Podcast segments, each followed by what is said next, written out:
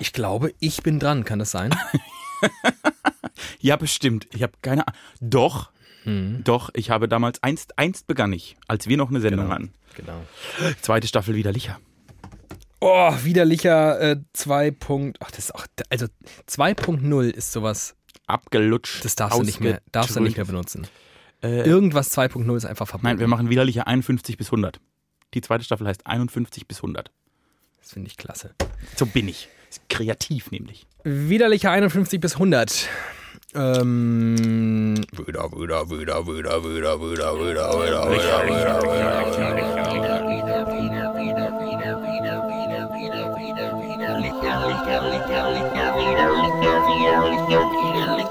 wieder. Ich wünsche euch den schönsten aller Tage. Die längste Sommerpause in der Geschichte dieses Podcasts liegt hinter uns. Einen ganzen Monat hat das hier nicht stattgefunden. Einen ganzen Monat habe ich mit Thiemen Glatt, der übrigens an meiner Seite sitzt, hallo Thiemen, Hallo David. nicht gesprochen. Wir haben nicht geschrieben, wir haben nicht gesprochen, wir haben uns nicht gesehen. Wir hatten noch nicht mal eben ein Vorgespräch, weil es alles heute wow, wow, wow ist. Oh, ich weiß überhaupt nicht, ich bin überhaupt nicht, ich weiß gar nicht mehr, wie das hier geht. Ich glaube, es ist egal, weil wir keine Hörer mehr haben. Die haben sich alle andere Podcasts gesucht über die Sommerpause. Scheiße. Ich glaube, wir sind jetzt ganz, ganz alleine, sitzen wir zwar jetzt noch hier und müssen wieder bei Null anfangen. Folge 51 bis 100 wird der gleiche Kampf, Kampf mit einem R in der Klammer in der Mitte, wie Folge 0 bis 50. Vielleicht ist das so. Verstehst du? Wenn du, wenn du im Internet nicht seriell produzierst, wenn du nicht immer dabei bist, Ja. die sind ja wie ein Tag, die haben eine Aufmerksamkeitsspanne im Internet wie du. Ja. Und dann bist du halt weg. Weg, weg, weg, weg, weg, weg. Zumal wir auch im Social Media Live ja nicht mehr stattfinden. Nee, wir machen, wir machen jahrelanges Digital Detox. Ein Jahr lang. Ich finde es so geil, wenn Leute sagen, ja, ich versuche jetzt mal, ich mache das jetzt mal weniger und ich denke so, ja, ich mache das alles gar nicht mehr. Oder meinst du, da draußen ist noch jemand? Vielleicht hört uns ja. Vielleicht doch, tatsächlich. Jemand. Wir werden nach dieser Folge hier die Werbetrommel rühren. Ich werde auf jeden Fall, ähm, glaube ich, eine Story machen. Das wäre sehr, sehr gut. ich mache morgen mal wieder eine Story und werde darauf hinweisen, dass wir zurück sind, dass wir frisch sind, dass wir braun gebrannt sind, beide. Vielleicht mach, oh, ich bin tatsächlich für meine Verhältnisse ja ultra braun. Ultra braun. Äh, vielleicht mache ich mal einen Facebook-Post. Um Du machst mal ein ich Facebook. mache mal einen Facebook-Post. Ich schmeiß morgen den Photoshop an und mache mal einen Facebook-Post. Und jetzt machen wir was, was wir auch einen Monat nicht mehr gemacht haben. Die Flaschen auf. Die Flaschen auf.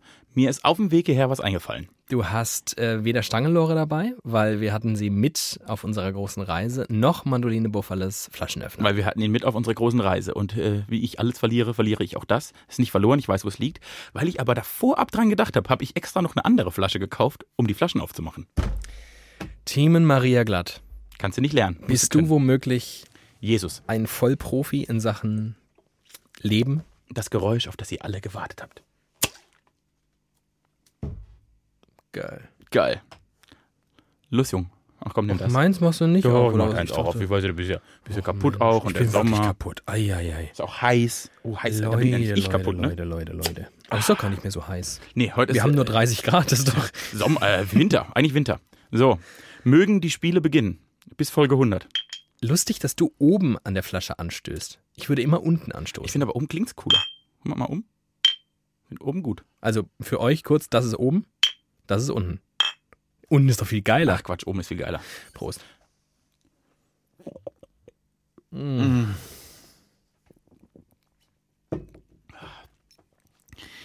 Ich habe mir ja vorgenommen für die nächsten 50 Folgen, dass wir nicht mehr so viel schmatzen und rülpsen und so Kram machen. Ja.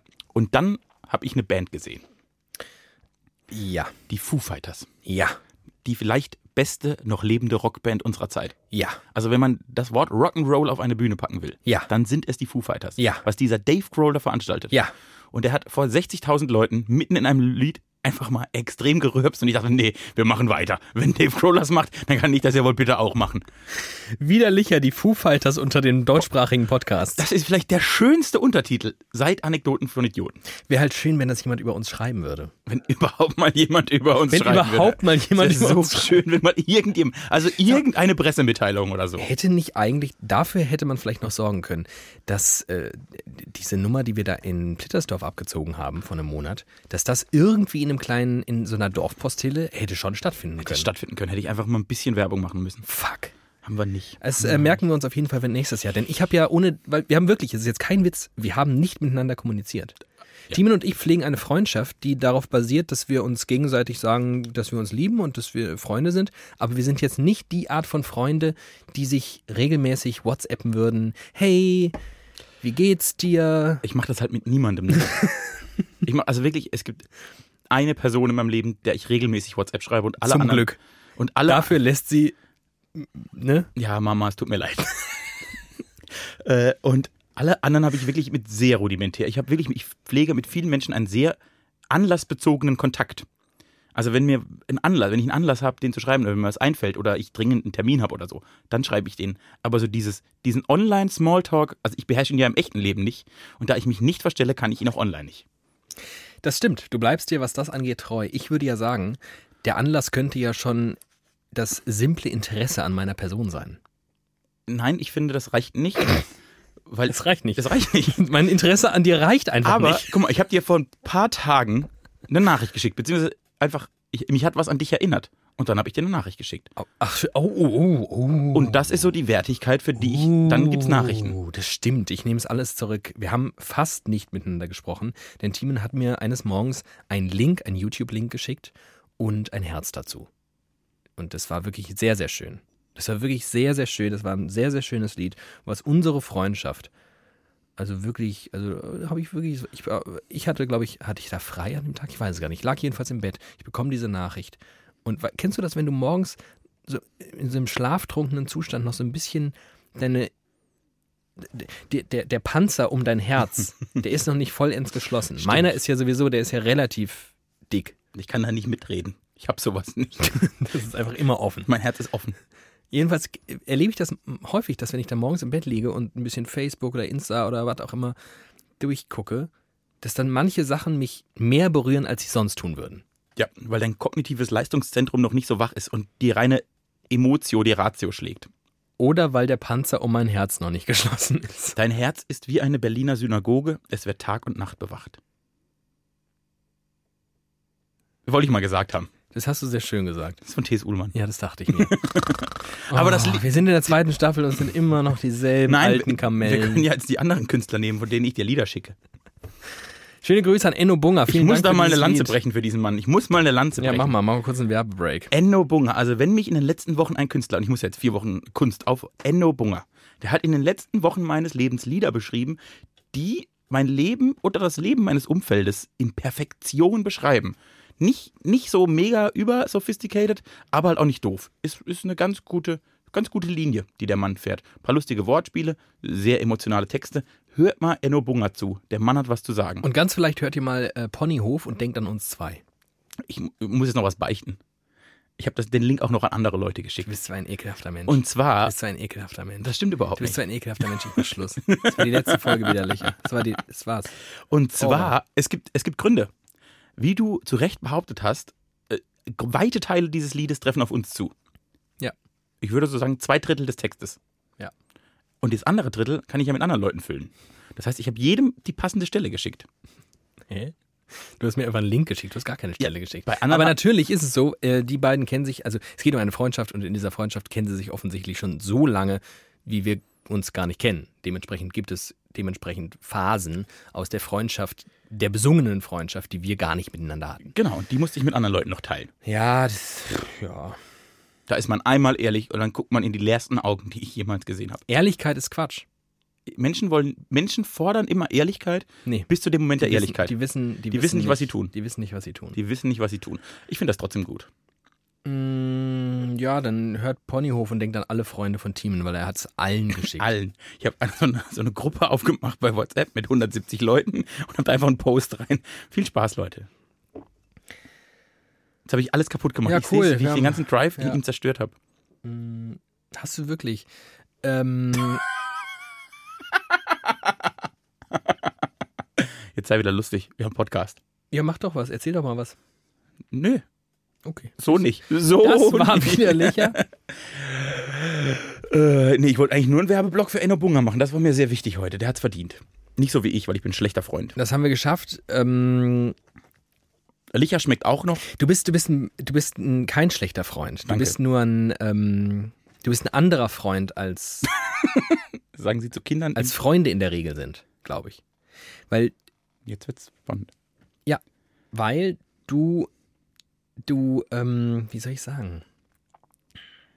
Also die Tatsache, dass du dich bei niemandem außer der einen Person, die dich manchmal mit ihr schlafen lässt, Hallo Mama.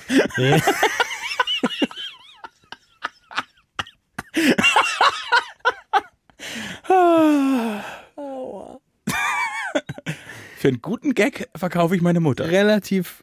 Ach, deine Mutter würdest du auch für eine Milchpackung verkaufen, wenn du Durst hättest. Du ekelhaftes Schwein. Also du bist schon ein schlechter Freund, aber du bist ein noch schlechterer Sohn. Also, was ich dir sagen wollte, du bist ein Arschloch. Ich hätte vor fünf Minuten nicht gedacht, dass wir so schnell an diesen Punkt kommen.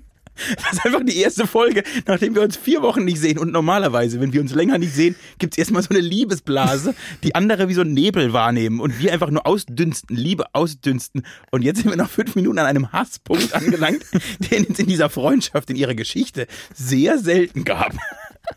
Wir wurden letztens, ich, wir wurden, haben uns doch letztens gefragt, ob wir uns schon mal gestritten hätten oder so, ne? Ob, oder ob wir uns generell streiten würden. Ja, wie so ein altes Ehepaar. Passiert wirklich gar nicht. Bis Aber ich jetzt. bin auch, nee, ich bin auch guter Dinge, dass wir, dass wir das jetzt ähm, abhandeln können, ohne uns zu streiten. Aber wir haben ja darüber gesprochen gerade, dass ähm, Ehrlichkeit scheiße ist, deswegen bin ich jetzt einfach mal ehrlich. Ähm, nein, ich versuche, ich versuche unsere Freundschaft. Du hast gerade angefangen zu erklären, dass ich ein anderer Freund Ja, du bist bin. ein anderer Freund. Und das genau. habe ich noch nicht ganz verstanden, ehrlich Also, gesagt. Du äh, sagtest eben, du, dass ich mich nicht bei dir melde. Das hat ja, also ich habe ja gesagt, unsere Freundschaft besteht daraus, dass wir uns sehr lieben, wenn wir uns sehen, wenn wir Dinge zusammentun, aber wir uns halt nicht schreiben. So. Sehr selten, ja. Ne, genau. Und dann sagst du, das ist bei dir immer anlassbezogen, du machst es nicht, außer bei der einen Person. Hallo, Jutta. ähm, und das unterscheidet dich, glaube ich, von sehr vielen Menschen, die Freundschaften pflegen, weil in der Regel Freundschaften sterben, glaube ich, wenn du das so machst, wie du es machst. Weil ich glaube, du brauchst ein Mindestmaß an Kontakt, um die Freundschaft wirklich so intensiv bestehen zu lassen, wie sie womöglich ist. Ich glaube, es gibt, ich, ich habe auch diese Freunde, die ich, ich habe einen Kumpel, den kenne ich aus dem Kindergarten. Wir sehen uns und reden und schreiben uns gar nicht, aber einmal im Jahr sehen wir uns ungefähr.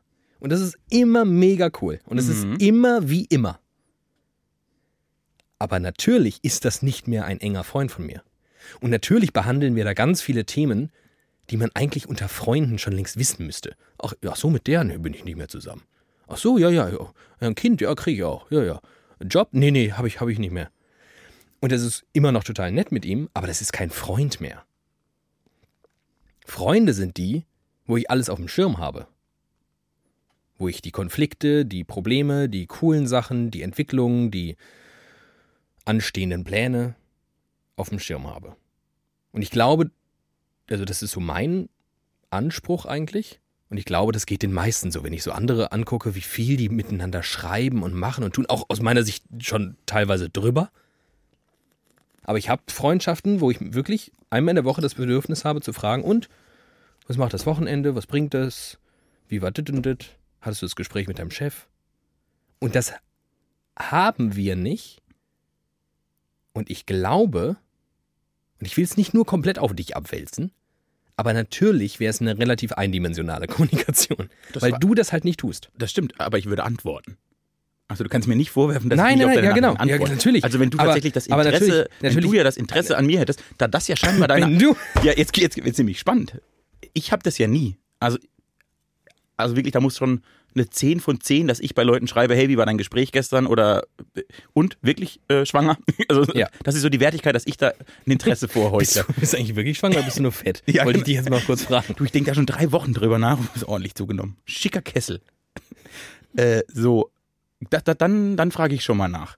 Aber ansonsten bin ich tatsächlich der Typ, der in unregelmäßigen Abständen gerne äh, face-to-face mit Menschen redet und dann auch gerne alles aufbereitet. Ich würde jetzt mit sehr, sehr guten Freunden, und zu denen zähle ich dich noch, äh, würde ich es nicht aushalten, die nur einmal im Jahr zu sehen oder so. Dann sind es keine wirklich guten Freunde, weil ich dann keine Freundschaften pflegen kann. Aber ich kann die easy mal sechs Wochen nicht sprechen und hören und dann mit denen einfach wieder Roundup, aber dann den ganzen Abend. Und was ich dann brauche, und das ist, glaube ich, meine Art von Freundschaft, die ist sehr fordernd. Ich brauche dann diese Person für den ganzen Abend für mich. Weil ich dann Ja. alles, dann will ich, dann presse ich die aus wie so eine Zitrone und schlürfe dann sechs Wochen lang diesen Zitronenshake. dann brauche ich auch nicht den ständigen Kontakt. Ich bin ein, ich bin ein weniger, aber intensiver Freund. Und genau das ist das. Das ist nämlich genau das Ding. Und das wäre jetzt, du hast jetzt in, in Kurzform das gesagt, was ich viel länger und komplizierter erst aus meinen Hirnwindungen heraus äh, hätte pressen müssen. Weil genau das ist der Punkt. Weil ich habe Freundschaften, mit denen ich viel regelmäßiger kommunizieren würde in solchen Pausen, Ja. wo wir uns nicht sehen. Aber man würde sich sehen und man würde irgendwie ein Bier trinken, man würde ein paar Sachen sagen, man würde sagen, ja, das ist heiß, du, ei, ei, ei, ei, ei, ei, wir wohnen ja auch im Dach. Ach, du Armer, mm, schlimm. Und so Gespräche will ich nicht haben. Und bei dir ist halt ähm, relativ schnell immer sehr deep. Ja. In, Hallo. äh, Und? Ja. Krebs? Willst du dich eigentlich immer noch umbringen? Ja, Ja. So, so laufen die Gespräche mit mir. ähm, und das macht dich, wie, hab ich ein, wie bin ich eingestiegen? Du bist ein besonderer Ein anderer Freund, ein Freund. anderer Freund. Genau, das ist halt die Sache. Du hast, ähm, aber dich überkommt halt auch nicht das Bedürfnis, so zu. Also du würdest, von dir erwarte ich niemals die Frage, und wie war der Urlaub? Würdest du nie fragen. Nö. Bockt dich auch nicht. Nö. Ja, genau. Ist- und das ist halt, deswegen Ich- bist du ein anderer Freund, weil ich glaube, viele Freunde wollen schon von ihren Freunden wissen, wie war's? Was habt ihr gesehen? Was war das Geilste? Was war scheiße? Doch, ich glaube, also doch, es wäre genau, wenn- ich sehe dich jetzt vier Wochen nicht und wir fangen nicht mit einem Podcast an, sondern vielleicht mal wie normale Menschen mit einem Mittagessen oder so, dann wäre vielleicht die erste Frage, wie war der Urlaub? Aber nur, um drei Sekunden darüber zu reden, bis es deep wird. Ja, genau. Also es ist nur so, wie, es könnte genau die gleiche Frage sein, wie, wie ist das Wetter? Und das ist nur eine, weil mehr als eine halte ich nicht aus. Ich möchte mit wirklich wichtigen Menschen in meinem Leben über irgendwas zwischen 8 und 10 auf der Skala reden. Und alles, was drunter ist, mache ich mit Menschen, die ich nicht mag. Oh Gott, wenn ihr mit Teamen schon mal über den Urlaub gesprochen habt, dann könnt ihr ungefähr euch- wissen, dann wisst ihr ich ungefähr. hasse euch alle. ich hasse euch. Aber ich merke das oft auf, auf der Arbeit oder so mit Menschen, mit denen ich nicht so. Da frage ich jetzt mal nach dem Urlaub. Aber ich muss ja mit dir keinen Smalltalk machen, weil du bist der Mann für die Big Talks. Und davon habe ich fünf, sechs Leute. Und mit denen mache ich Big Talks. Widerlicher, euer Big Talk äh, Podcast. Big Talk finde ich richtig gut. Ich finde es ein bisschen ekelhaft, wenn ich ehrlich bin. Ja, Big Talk. so wie wir. Ja, das stimmt. Aber äh, ja, ich du, ich bin, ich habe sehr oft in meinem Leben gehört, dass ich anders bin, auf ganz verschiedenen Ebenen. Dann bin ich halt jetzt auch noch ein anderer Freund. Ja, und das ist, finde ich auch, ich finde das äh, eine sehr, sehr, also ich habe darüber nachgedacht, weil es tatsächlich so ist, dass mir andere Leute so einfach mal schreiben oder ich ihnen schreibe zwischendurch und wir das nicht tun. Aber es ist auch, ich sehr, also wie du schon sagst, ich könnte das ja auch tun. Ja. Ich weiß aber, das wäre, wie gesagt, auch eine relativ eindimensionale Nummer. Das also weißt du gar ich nicht. würde halt immer schreiben. Ich würde dann dir schreiben und dann käme irgendwie was zurück. Da käme re relativ wahrscheinlich keine Rückfrage zurück. Und äh, aber das ist, das finde ich gar nicht schlimm. Ich, ich vermisse das nicht in unserer Freundschaft. Dafür gibt es ja andere Freundschaften, die nicht so wertvoll sind. Also auch zum Beispiel, was mir auch, was mich früher teilweise irritiert hat, aber jetzt, wo- ich dich in- und auswendig kenne, gar nicht mehr. Dass wenn man bei dir so zu Hause ist oder über dein Zuhause sprichst, dass du dann oft sagst, ja, und da war ich mit meinem besten Freund da und da und du benutzt deren Namen gar nicht. Mit meinem besten Freund. Und in so einer Freundschaft, die wir hätten, erwarte ich eigentlich, dass ich deine besten Freunde alle kenne. Mhm. Also es gibt Menschen, die, die benennst du als besten Freund, die habe ich bis heute nie gesehen in meinem Leben. Und ich war schon ein paar Mal in Plittersdorf. Stimmt. Der versteckt sich auch. Das ist imaginär. Den habe ich ja, mir als und- Vierjähriger ausgedacht, weil ich keine und Freunde halt, hatte. also ich, zum Glück kann ich mir relativ gut Namen merken, deswegen weiß ich, wie er heißt. Aber nicht, weil du ihn besonders oft benannt hättest. Nicht, weil du mir irgendetwas mal über ihn erzählt hättest. Ich weiß nicht, was der beruflich macht. Ich weiß nicht, wo du den eigentlich kennengelernt hast. Ich weiß nicht, was ihr schon in eurem Leben gemeinsam erlebt habt. Und das sind Dinge, die ich eigentlich in besten Freundschaften oder in sehr guten Freundschaften von dem anderen weiß. Spannend. Aber du hast das Bedürfnis nicht. Null. Du willst diesen Menschen mit mir gar nicht. Das ist. Ihr lebt in zwei verschiedenen Welten. Richtig. Ja.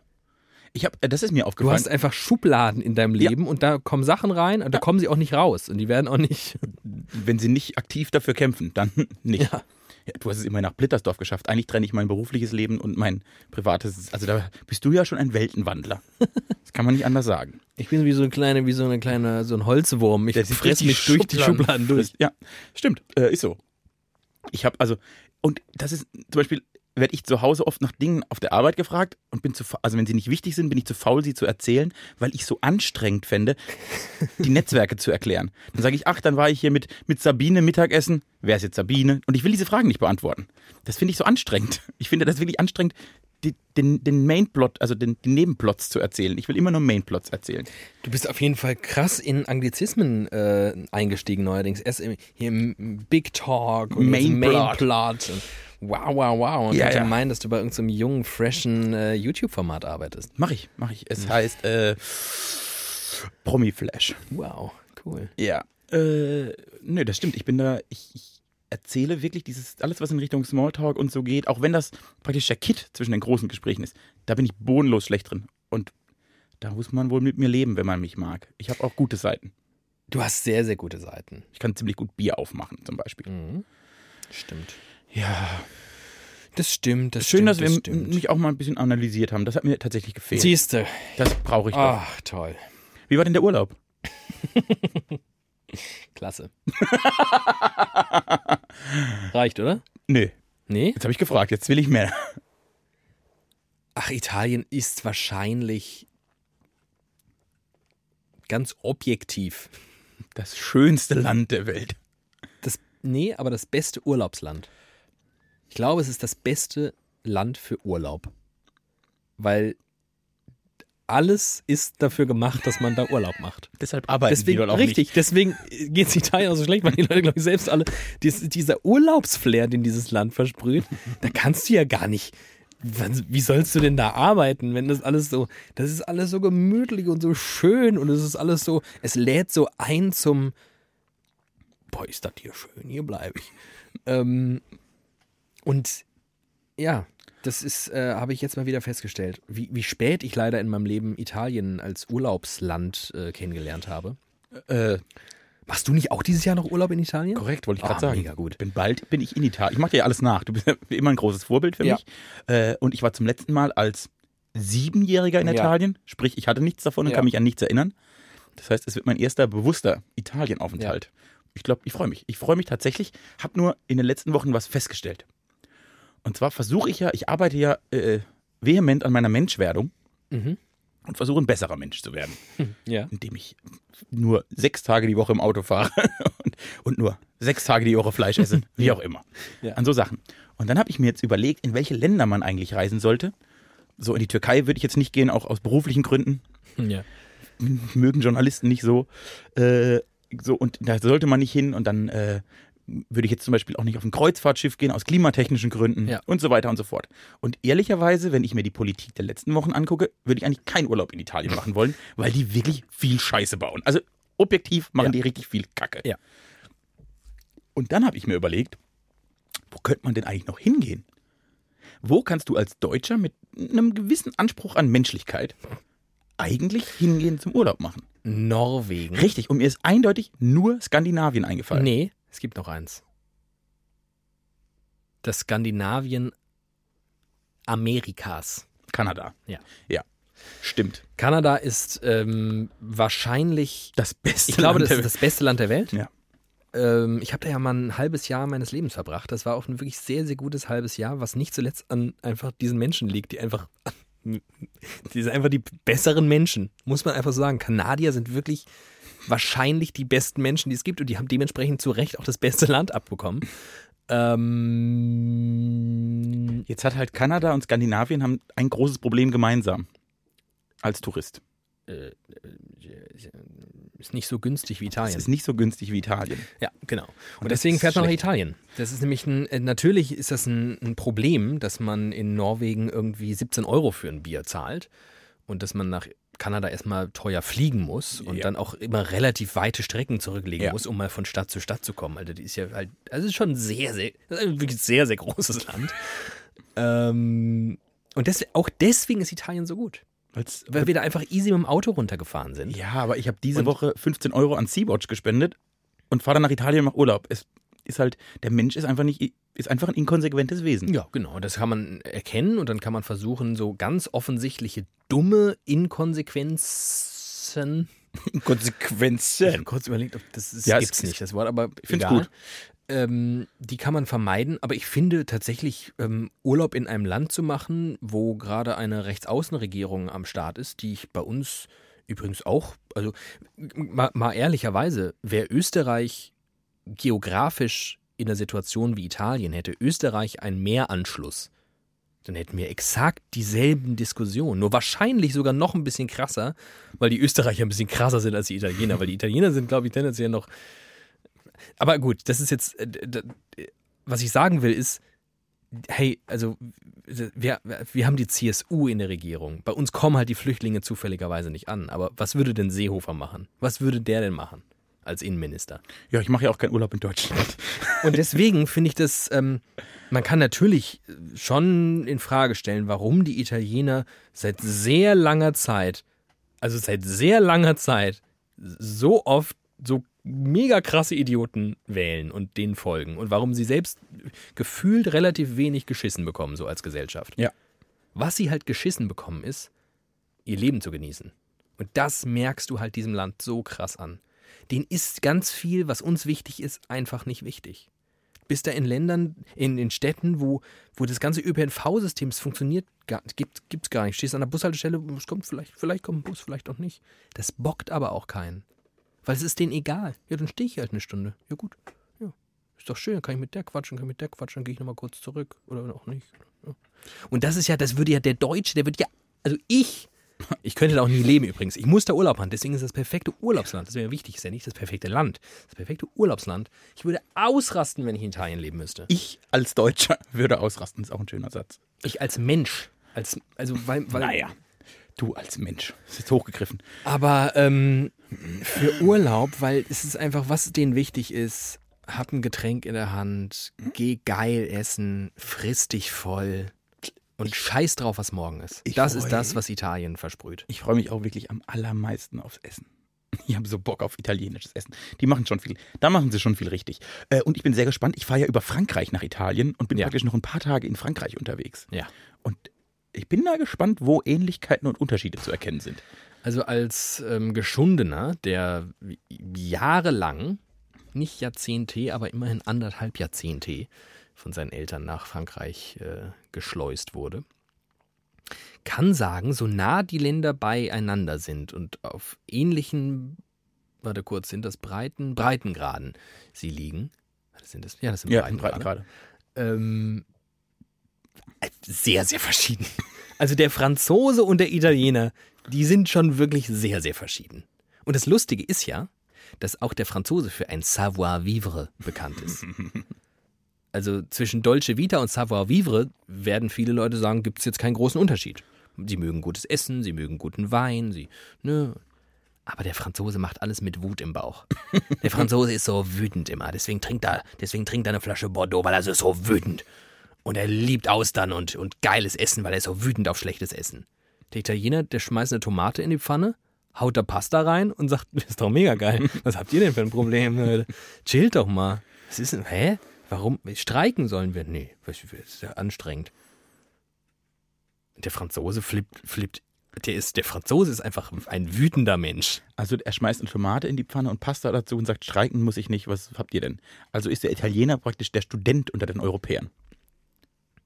Ja, der Student muss halt dummerweise relativ häufig irgendwie dann doch lernen Oh Gott, das habe ich schon verdrängt.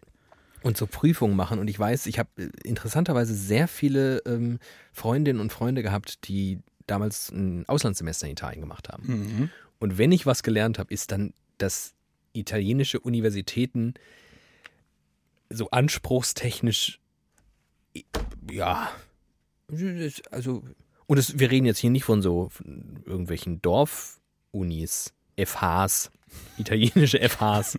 Die FH Wir reden von richtig, richtig renommierten, ur, ur, uralten Universitäten. Ja. Das ist so Mittelstufenniveau. Also wirklich, was die erzählt haben für Sachen, dafür ist wirklich. Also Bildungssysteme in Italien, auch das ist jetzt nichts, wo ich sagen würde, wow. Aber vielleicht ist das ja dann das Problem.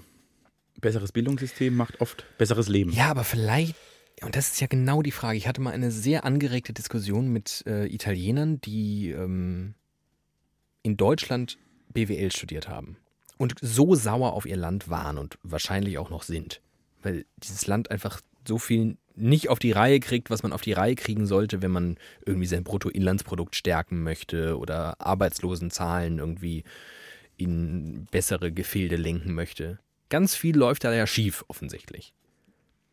Und sie lieben Deutschland, das ist das, was, was das kann der Deutsche, ne? Der kann Arbeitslosigkeit irgendwie ganz gut in den Griff kriegen und der kann sehr, sehr viel exportieren und sehr, sehr viel Geld verdienen und Und schöne schwarze Nullen schreiben. wir Ach, können wirklich toll. ausgezeichnet können wir schwarze Nullen schreiben. Meistens Und- schreiben schwarze Nullen, schwarze Nullen. Und dann habe ich wirklich sehr lange mit denen diskutiert, weil ich ja glaube, dass je mehr sie einem deutschen ähm, Vorbild nacheifern als, als Lenker und Denker einer zukünftigen italienischen Gesellschaft, umso mehr würde das verloren gehen, was Italien halt ausmacht. Nämlich genau dieser Lifestyle, genau dieses, ist mir doch egal. Was, ich, was ist denn morgen? Ich muss morgen arbeiten. Ich kann auch, ich kann auch noch in der Bar sitzen. Aber wie passt denn zu diesem laissez-fairen Lifestyle? Dieser wirklich in Italien, finde ich, mit am stärksten ausgeprägte Nationalstolz. Also, es gibt wenig Länder, Mhm, die so stolz darauf, stimmt. Län- äh, ihre Nationalität zu haben Ja. wie Italiener. Stimmt. Das, Das ist, mir auch, das ist mir auch noch in keinem anderen Land so begegnet. und man unterstellt Italien. das ja oft den Franzosen und auch da hat es einen sehr, sehr wahren Kern. Ja. Aber ich finde, bei den Italienern finde ich es noch krasser. Das stimmt. Ähm, Passt eigentlich nicht so gut zusammen. Also eine super Pauschalantwort, die ich ähm, im Beruf gelernt habe, ist ja, das ist historisch gewachsen. Äh, warte, ich gucke mal kurz bei Wikipedia. Ah, ja. Und wahrscheinlich, Oh, ich muss gleich was. Also, historisch gewachsen, hochspannendes Thema. Ähm, ja, ich, ähm, das ist tatsächlich was, das weiß ich schlichtweg nicht, woher es kommt. Wir müssten mal mit einem Italiener darüber Italien wurde ja auch sehr spät als Land geeinigt. Ja, also wie wird Deutschland. Ja, genau. Ja. Habt- Und da bin ich jetzt, bin ich jetzt voll im Thema. Ich habe die letzten Wochen, weil ich ja, also praktisch die Zeit, die ich eigentlich mit dir verbracht hätte, Mhm. habe ich sinnvoll genutzt. Nicht so wie sonst. Nicht so wie sonst mit dir, sondern diesmal habe ich sie echt sinnvoll genutzt. Gott. Ja. Ich habe eine Doku-Reihe angeguckt. Und Ja. ich schätze, die ist von 1989, also sie ist uralt, Ja. auf Netflix Ja. und heißt Die Deutschen. Ja. Ist eine ZDF-Reihe, Okay. die jetzt bei Netflix zum 42. Mal wiederholt wird, die ich jetzt gesehen habe. Und da wird, äh, Bei Netflix wiederholt wird. ich glaube, Oh, ja, aus dem Linearen geklaut und bei Netflix wiederholt. Die läuft da immer montags um 20 Uhr bei Netflix. Wenn Sie nicht einschauen, haben Sie alles ein. verpasst. Alles verpasst. Äh, und da wird die Geschichte, wie unser Land zu einem einigen, einigen Land wurde, anhand Ja. von berühmten Persönlichkeiten erzählt. Ja. Das ist eine Weltklasse-Doku. Ja. Und wenn du die Geschichte dieses Landes Ja. kennst, Ja. macht unser Verhalten noch weniger Sinn. Es ist unfassbar, wie lange wir gebraucht haben, bis wir überhaupt ein Nationalstaat waren. Da haben die Franzosen ja schon, haben ja schon zwölf Flaggen gehisst und die dritte Republik ausgerufen. Genau. Ich finde das total auch, auch mal so geil, dass ausgerechnet die Leute, die so wahnsinnig stolz auf Deutschland sind, offensichtlich über Deutschland so wenig wissen, weil wenn sie es wüssten, wüssten sie, dass wir Hessen, ihr Baden-Württemberger, ihr Mecklenburg-Vorpommernenser So sagt man das. nichts miteinander zu tun haben. Und auch noch viel weitergehend, ich als Südhesse nichts mit dem Nordhessen zu tun habe. Nichts. Nichts. Gar nichts. Also so gar, nichts. Ja. Und irgendwann Grenzen gezogen wurden. Und die sind noch nicht so wahnsinnig alt. Und die wurden, also wenn man allein die letzten zwei, sagen wir 250 Jahre nimmt, wurden diese Grenzen dieses Landes so oft neu gezogen, also wirklich so oft neu gezogen, das, also es macht alles überhaupt keinen Sinn, was wir hier tun. Und deswegen, Grenzen machen einfach keinen Sinn. und das ist ja, das, genau, das ist so ein, so ein, so, eigentlich, eigentlich eine Binsenweisheit, die jeder wissen müsste, es offensichtlich nicht jeder tut. Aber was ich wirklich so spannend ist, finde, ist dieses, dieses Deutschland ist einfach ein sehr, sehr junges Konstrukt. So jung, Nicht mal 150 Jahre alt. richtig, so jung, wie, also was soll denn da für ein irre immenser Stolz wachsen? Wir haben in diesen lächerlichen 150 Jahren zwei Weltkriege angefangen. also, Und einer war Hanebüchen als der andere. also ja, natürlich kriegen wir jetzt so als Gesellschaft einiges hin, wir kriegen aber auch einiges nicht hin. Aber gut, das ist jetzt also. Aber da kannst du, pardon, Über- also über gerade beim, erst, beim Ersten Weltkrieg, Dafür sind wir nicht der richtige Podcast. sind wir genau der richtige Podcast. Ich bin Nationalstolz-Experte. Gerade den Ersten Weltkrieg, da siehst du, wie dumm dieses Land ist. Da haben sich die Russen, die Engländer und die Franzosen verbündet. Und der Deutsche dachte, boah, nö, also das, das finde ich nicht gut. Ich will auch, dass wir wichtig sind. Ich meine, wir sind jetzt Deutschland, wir sind jetzt zwölf Jahre vereinigt. Wir sind jetzt auch ein großes Land, wir wollen einen Platz an der Sonne. Ich zettel mal einen Krieg an. Ja, Minderwertigkeitskomplex. Ich glaube, der Deutsche hat auch immer einen Das Minderwertigkeitskomplex. hat der Deutsche. Der hat immer Angst, dass ihm jemand was wegnimmt. Genau. immer, dass es jemand anderem besser, also dieses, das Gras beim Nachbar ist grüner, ich glaube, das ist wirklich ein deutsches Problem. Ja. Die Amerikaner sprühen dann einfach ihren Rasen mit Farbe an und dann geht's denen gut. Ja, die und die- faken, genau. faken till it, make it. Und die haben, genau, die haben halt irgendwie, das ist halt immer noch Amerika. Also egal, was man davon hält, ist es so. Also es gibt Menschen in meinem Umfeld, die sich von dem Verhalten der Amerikaner ähm, TM, hast du gemerkt, das war so ein Trademark-Symbol, Sehr klug. ähm, so gestört fühlen, dass sie sagen, nee, aber Amerika, das interessiert mich überhaupt nicht, da will ich überhaupt nicht hin, da will ich überhaupt nicht hin, dieses Scheißland. Und dann denke ich mir so, Alter, das ist so ein riesiges Land und es ist so krass, was es da alles gibt und was es da alles zu sehen gibt.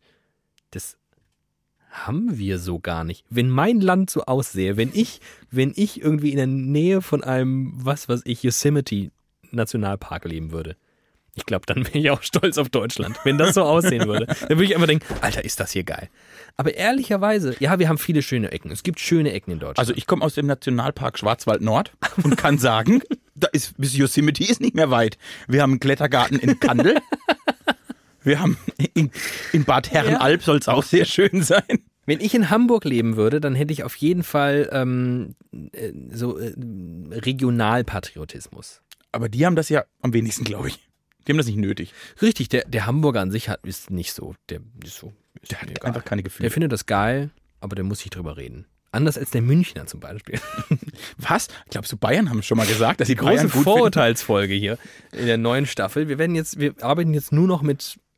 Wir hatten es vorhin schon von Schubladen. Genau, ich wollte es gerade sagen. Ich stecke Ja. jetzt alles in Schubladen. Ich habe mir das. Richtig. Das Leben war mir bis jetzt zu kompliziert. Ich meine, ich werde bald 30. Ich muss mir das jetzt ein bisschen einfacher stricken. Ich habe jetzt so richtige Probleme, Steuer und so. Ich muss mein Leben ein bisschen einfacher gestalten. Hier äh, Hast du graus. schon deine Steuererklärung gemacht? Nein, müsste ich eigentlich machen. Oh Gott.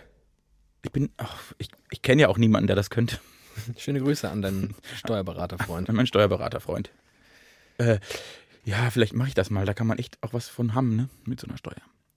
Wahrscheinlich. Auch Ich das ist so. ja auch nicht. Hat ein Italiener schon mal einen anderen Italiener gefragt, und hast du die Steuer schon gemacht? Glaube ich nicht. Nee. Die haben das gar nicht. Die haben kein Steuersystem. Die zahlen doch den Zehnt. Das macht mich auch, also das Steuer, dieses, dieses Prinzip Steuer, also das finde ich gut. Das Prinzip Steuer finde ich mega gut. Ich finde es nur total komisch, dass der, dass der Arbeitnehmer eine Steuererklärung machen muss. Ich finde es total dubios eigentlich. Das, also, weil in der Regel trägt man da ja Dinge ein, die könnte man auch wissen. Als Staat. Die wissen ungefähr, was ich verdient habe. Ja. Und ich könnte doch einmal irgendwie am Anfang, wenn ich in eine Wohnung ziehe, sagen, was das für eine Wohnung ist. Ja. Und dann wissen sie auch ungefähr, wie weit ich von meinem Arbeitsplatz entfernt lebe. Und diese ganzen Sachen mit Kilometerpauschale und ich lasse mir ein Arbeitszimmer irgendwie, ich habe ich hab einen Computer gekauft, hier, ich habe mir einen Bleistift gekauft, den kann ich von der Steuer absetzen. Ist doch alles Hanebüchen, ist doch Quatsch. Funktioniert aber. Und gerade in unserem Job eigentlich Diese absurde Vorleistung, in die, in die jeder jährlich gehen muss und teilweise ja noch öfter, kann das nicht einfach pauschalisiert werden? Bumm, du kriegst einmal irgendwie Geld oder auch nicht oder musst nachzahlen oder so. Ich, ich verstehe das alles nicht, aber ich bin auch kein Experte. gut. Da bist du wirklich kein Experte. Lass uns lieber über Nationalstolz reden. Wenn wir wo Experten sind, dann beim Nationalstolz. Nee, äh, was ich noch, der eine Satz, den ich noch sagen möchte, ist, da, da sagt man ja, Amerika auf Nache sei ein junges Land. Ja. Die Einigkeit Deutschlands ist nochmal 100 Jahre jünger. Nur, dass ihr das nicht vergisst. Wir sind, also wir sind ein, ein Fliegenschiss in der Geschichte. Deutschland. Aber wir sind so stolz wir auf, sind so stolz auf, auf- unseren Fliegenschiss. auf die alten, auf die Altstädte, mit denen wir nichts zu tun haben. Ich habe in Bamberg studiert und äh, Hessen könnte von Franken nicht weiter entfernt sein. Aber gut. ähm, Dazu das.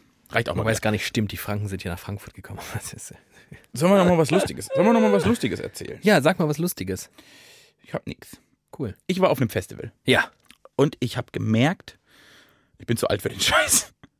Ja. Das war eine interessante Erkenntnis.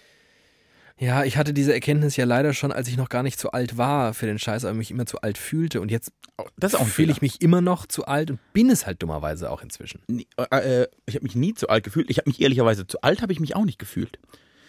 Ich habe, äh, aber was ich festgestellt habe, ist, ich war jetzt ja ungefähr fünf, Jahren, fünf Jahre nicht mehr. Und dann zieht man ja so parallel, ne? Ah, früher haben wir das und das gemacht und erzählt die alten Geschichten. Auch alles ganz cool. Und es war nicht so, dass ich irgendwie einen Tag nüchtern begangen hätte oder dass ich viel geschlafen hätte oder irgendwie. Also ich habe mich weit über meine Fähigkeiten hinausgestürzt. Aber ich, ich merke, dass ich früher viel leichter zu Wahnsinn hin, hingerissen war. Und jetzt sitze ich halt auf so einem Stuhl und trinke ein Bier und denke, ach du sitzen ist auch ganz schön. Wieso? Ach nee, aufstehen, boah. Ja, dann rennen die Jungs nackt durch die Gegend und ich denke, habe ich vor zehn Jahren auch gemacht, war lustig, aber muss ich nicht mehr machen. Also es, ich glaube, ich glaube, im, im Alter umfängt dich tatsächlich so eine innere Ruhe. Ein bisschen, so ein bisschen. Man wird ruhiger, man wird einfach ruhiger. Sagte er mit 29. Tja, aber natürlich, ey, da rennen halt Leute rum, die sind, 17. ja, und weißt du, was das bedeutet? Dass die 2002 geboren wurden. Mhm. Und wa- was soll ich da jetzt noch sagen? Ich habe 2011 angefangen zu studieren, da waren die neun. Mhm. Natürlich ist es sehr, sehr weit. Ich habe 2010 angefangen zu studieren, da waren die acht. Ist das sehr, sehr weit von, von mir entfernt. Und ich, ähm, ja, das, äh, das ist so, glaube ich, dass man im Alter. Und andererseits, äh, ich war jetzt gerade auf einem, äh, ich komme wieder quasi von einem Wochenende, das ich in München verbracht habe, mit meinen Bachelor-Freundinnen und Freunden. Einmal im Jahr ungefähr machen wir so eine Reunion und dann treffen wir uns alle und dann ist alles ganz schön. Deshalb nenne ich alle meine Freunde beste Freunde, weil ich keine Bachelor-Freunde habe, die haben das alle nicht gemacht. ich habe nur beste Freunde. Und äh, dann und auch da, ne, das ist auch, das sind, das sind genauso Freundschaften. Man spricht nicht, man redet nicht, man sieht sich nicht, man schreibt sich nicht. Und dann sieht man sich einmal im Jahr und es ist das schönste Wochenende, dass man sich, das kann man sich gar nicht so ausmalen, wie schön das ist. Und was wir da in Reminiszenz an das, was wir einst mit Anfang 20 Ne, wir haben, also ich hab, ne, wir haben alle in Bamberg studiert. Bamberg ist bekannt dafür, dass man da als Student sehr gut leben kann.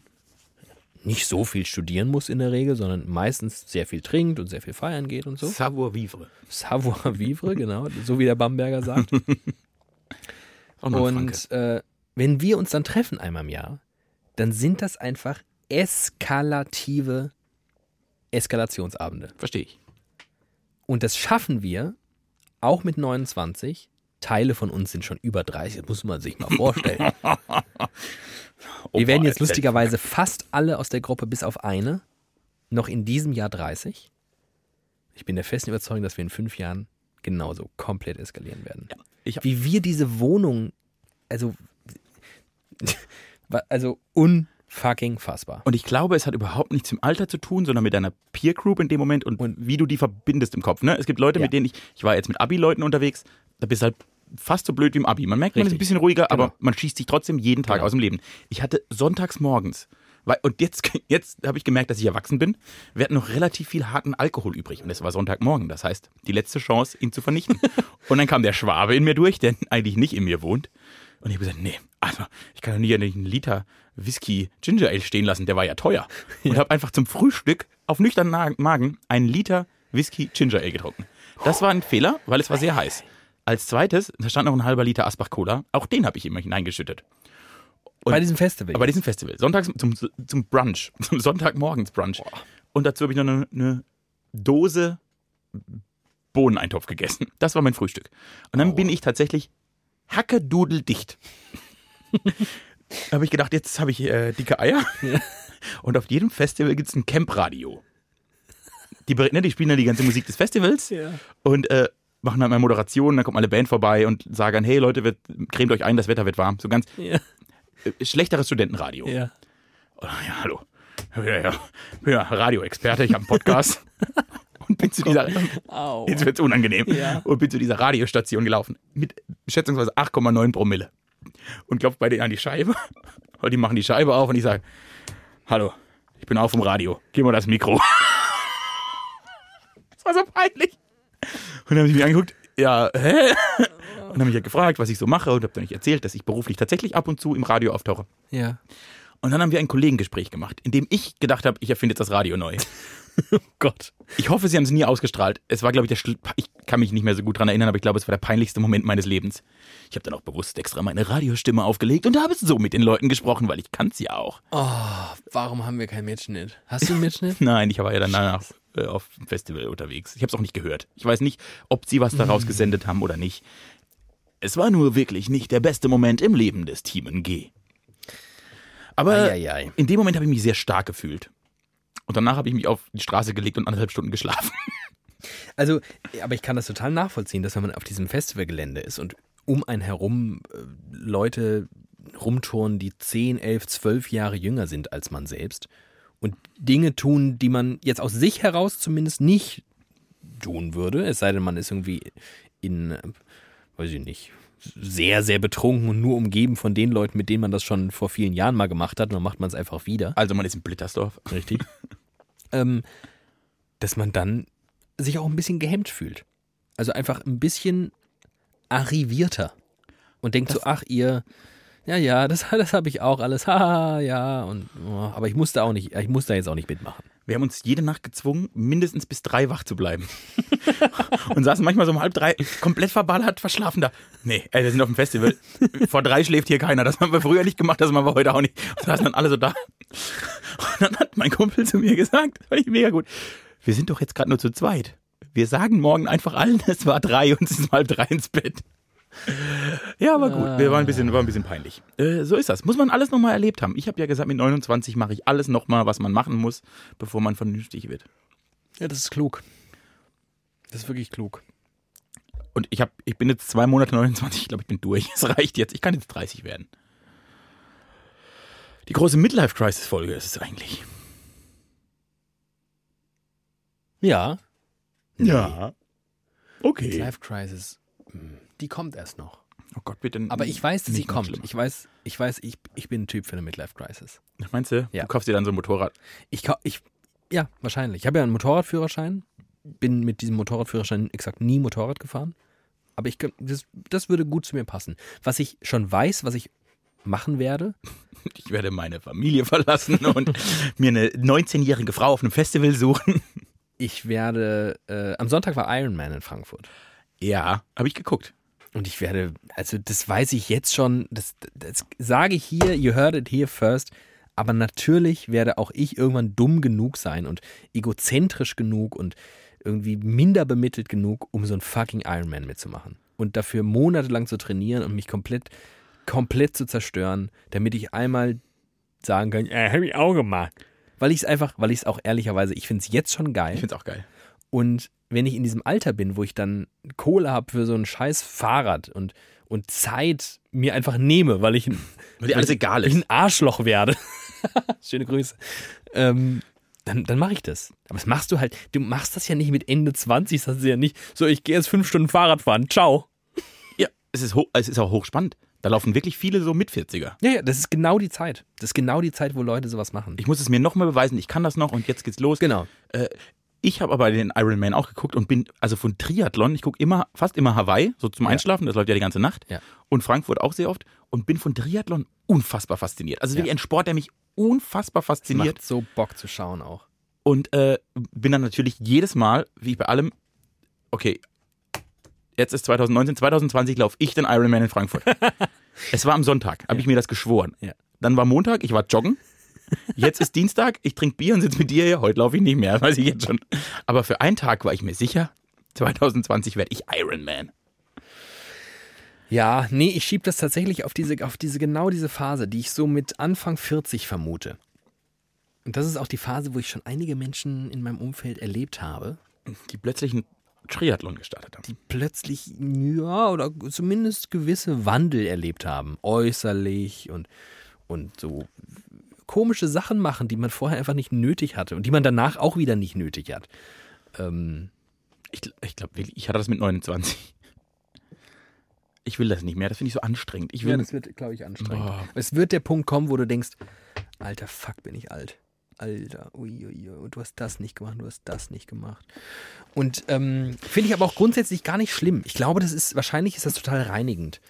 Und damit meine ich nicht, dass man dann irgendwie alle Zelte abbricht und sagt, so, jetzt äh, lege ich mal so richtig los, sondern einfach so, Hast du drei Punkte auf deiner Bucketlist, von denen du dir sicher bist, dass du sie im Leben irgendwann mal tun werden musst?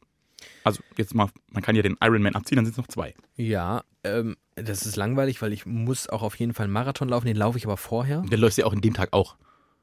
Stimmt, das könnte ich eigentlich verbinden. Das zählt nicht, das ist ein, das ist ein Punkt. Kluger, kluger, kluges Argument. Den laufe ich aber tatsächlich schon bald. Also, ich Das werde, merke ich werde mal einen ich. Triathlon machen, ich werde auf jeden Fall einen Marathon laufen und vielleicht fahre ich mal 180 Kilometer Fahrrad. Das sind meine drei Lebensziele. Marathon, glaube ich, ist äh, in den nächsten drei Jahren, ich glaube sogar in den nächsten zwei Jahren. Wow. Ich würde gerne mal, da bleib, da, mir reicht ein Halbmarathon. Das kriege ich hin. Das, Ja, das kriege ich hin. Mehr kriege ich nicht hin. Aber ein Halbmarathon kriege ich hin. Ach, du wirst doch einen Marathon hinkriegen. Geht schon. Ich bin so faul.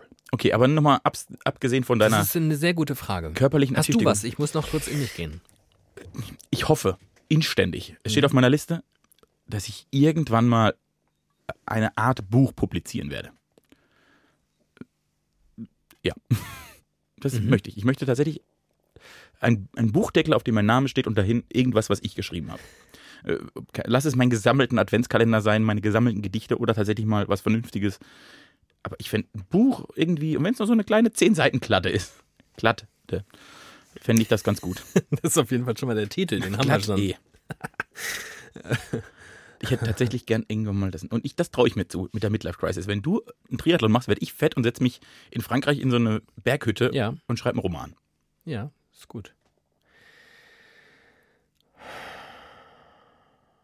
Ja, das war's. Wir haben ja unsere Lebensträume. Also was, das ist, die Sache ist ja folgende.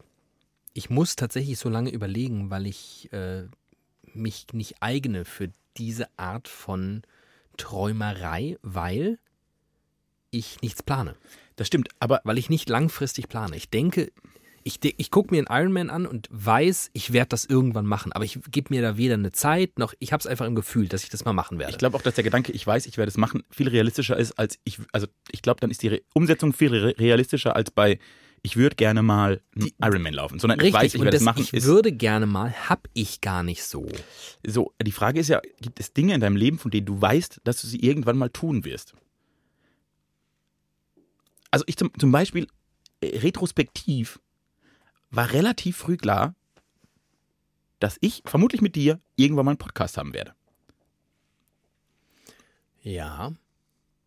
So, da, da, also das haben wir ja eine Weile vor uns hin, oder die Idee haben wir eine Weile vor uns hingeschoben. Aber es war eigentlich relativ klar, dass man irgendwann mal irgend sowas machen muss. Dass jetzt das daraus geworden ist, ist umso schöner. Ja. Aber dass man sich mal irgendwie in ein Studio setzt und einfach mal wieder und einfach mal so einen Podcast macht, war irgendwie schon klar. Finde ich. Und wenn es nur anderen Leuten klar war. Also, was, was mir ja passiert ist, ist, dass ich selbst diese Möglichkeit, mal professionell in Mikrofone reinzusprechen, oder zumindest nicht professionell, aber zumindest in Sachen, Semi-professionell. teilweise Geld dafür bekomme, es zu tun, das fand ich selbst, war gar keine Option für mich. Das war völlig absurd, die Vorstellung. Radiomoderator, was ist denn das? Das wird man doch nicht. Das werden irgendwelche Berühmten Maß. Maßmenschen, aber doch normale Menschen nicht. Und ähm, in der Schulzeit gab es schon Leute, die zu mir das gesagt haben. Du wirst mal Radiomoderator. Ja. Und da, ich meine, ich habe nach, äh, nach der Schule habe ich erstmal ein Zivi gemacht, dann habe ich Jura studiert. Also da war alles, alles war da möglich, aber kein Radiomoderator. Und mich hat das selbst erst ereilt. Aber dass ich mal in einem Radiostudio stehe, war ehrlicherweise eigentlich immer klar. Das wusste ich nur selbst sehr spät. Und ähm, Manchmal ist das Umfeld klüger als man selbst. Oft, oft wenn, sogar. als wir 2014, ne, Zum ersten Mal miteinander geschlafen haben. Zum ersten Mal zumindest uns sehr, sehr, sehr tief in die Augen geblickt haben und dann miteinander geschlafen haben, Also ein schöner Tag. ähm, war es tatsächlich, wie du sagst, wahrscheinlich auch klar, dass das passieren muss. Auf dem Weg dorthin gab es noch viele Zufälle. Was Äh, ist denn dann noch? Was ist Aber es denn, gibt so Dinge, die sind klar. Es gibt einfach Dinge, die sind klar. ja, ist ähm, Man muss die nur. Und ich glaube, wenn man an dem Punkt ist, dass das klar ist für einen, dann wird das passieren. also was mir, was mir auch immer klar war, oh, ich habe was. Ich habe was, was mir klar ist. was mir immer klar war, ist, dass ich mal äh, eine Familie haben werde, dass ich Kinder haben werde. Es war mir immer zu 100% klar. Ja, wird in zehn Jahren vielleicht mal passieren. Vielleicht. Okay. Äh, ich werde irgendwann mal auf einer größeren Bühne stehen. Ja. Das glaube ich. 10, 15 Quadratmeter. Das wäre schon mal ein Riesenfortschritt. Was ist größer für dich? Tausende im Publikum. Ja, tausend habe ich schon. Ich brauche Tausende. Ja. Das muss mal passieren. Ich muss das mal erleben. Ich stehe auf so einem Festival vor Dave Grohl und er ist motherfucking Gott auf Ja. Rock'n'Roll. Und der steht vor 60.000 Leuten und alles in mir, alles brüllt, ich will unbedingt auf diese Bühne. Ich will in meinem Leben nichts sehnlicher als auf diese Bühne stehen. Nicht jetzt als Rockstar, das werde ich nicht mehr hinkriegen, glaube ich.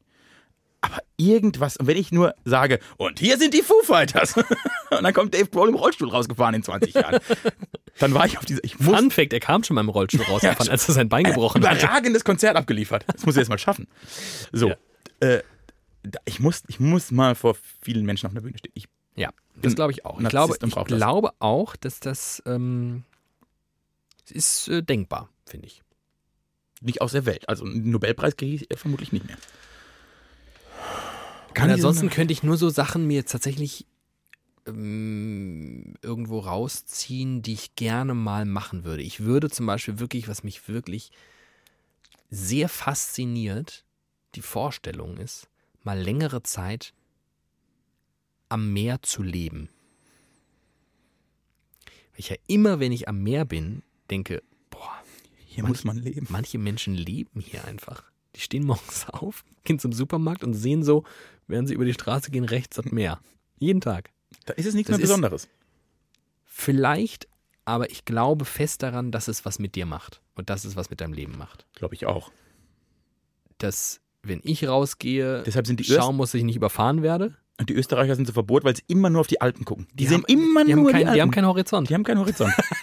die sind immer nur Berge. Da muss ein bisschen beschränkt sein, ist logisch. Oh, ich war in Tirol, ne? Zum ersten Mal. Jetzt bin ich, ich bin Südtirol? Ja, ich bin ja wirklich richtig, ich bin war in Südtirol. Bei den Freiwildfaschos. Und genau, ich war erst äh, durch Österreich durch und dann schön äh, in Südtirol, also schon Italien. Und ähm, war schon, das war auch wirklich sehr schön. Eieiei. Äh, kann ich verstehen, dass die alle äh, Nationalisten sind und sich geil fühlen. Ich war Social Media Reporter bei einer Schlagerparty.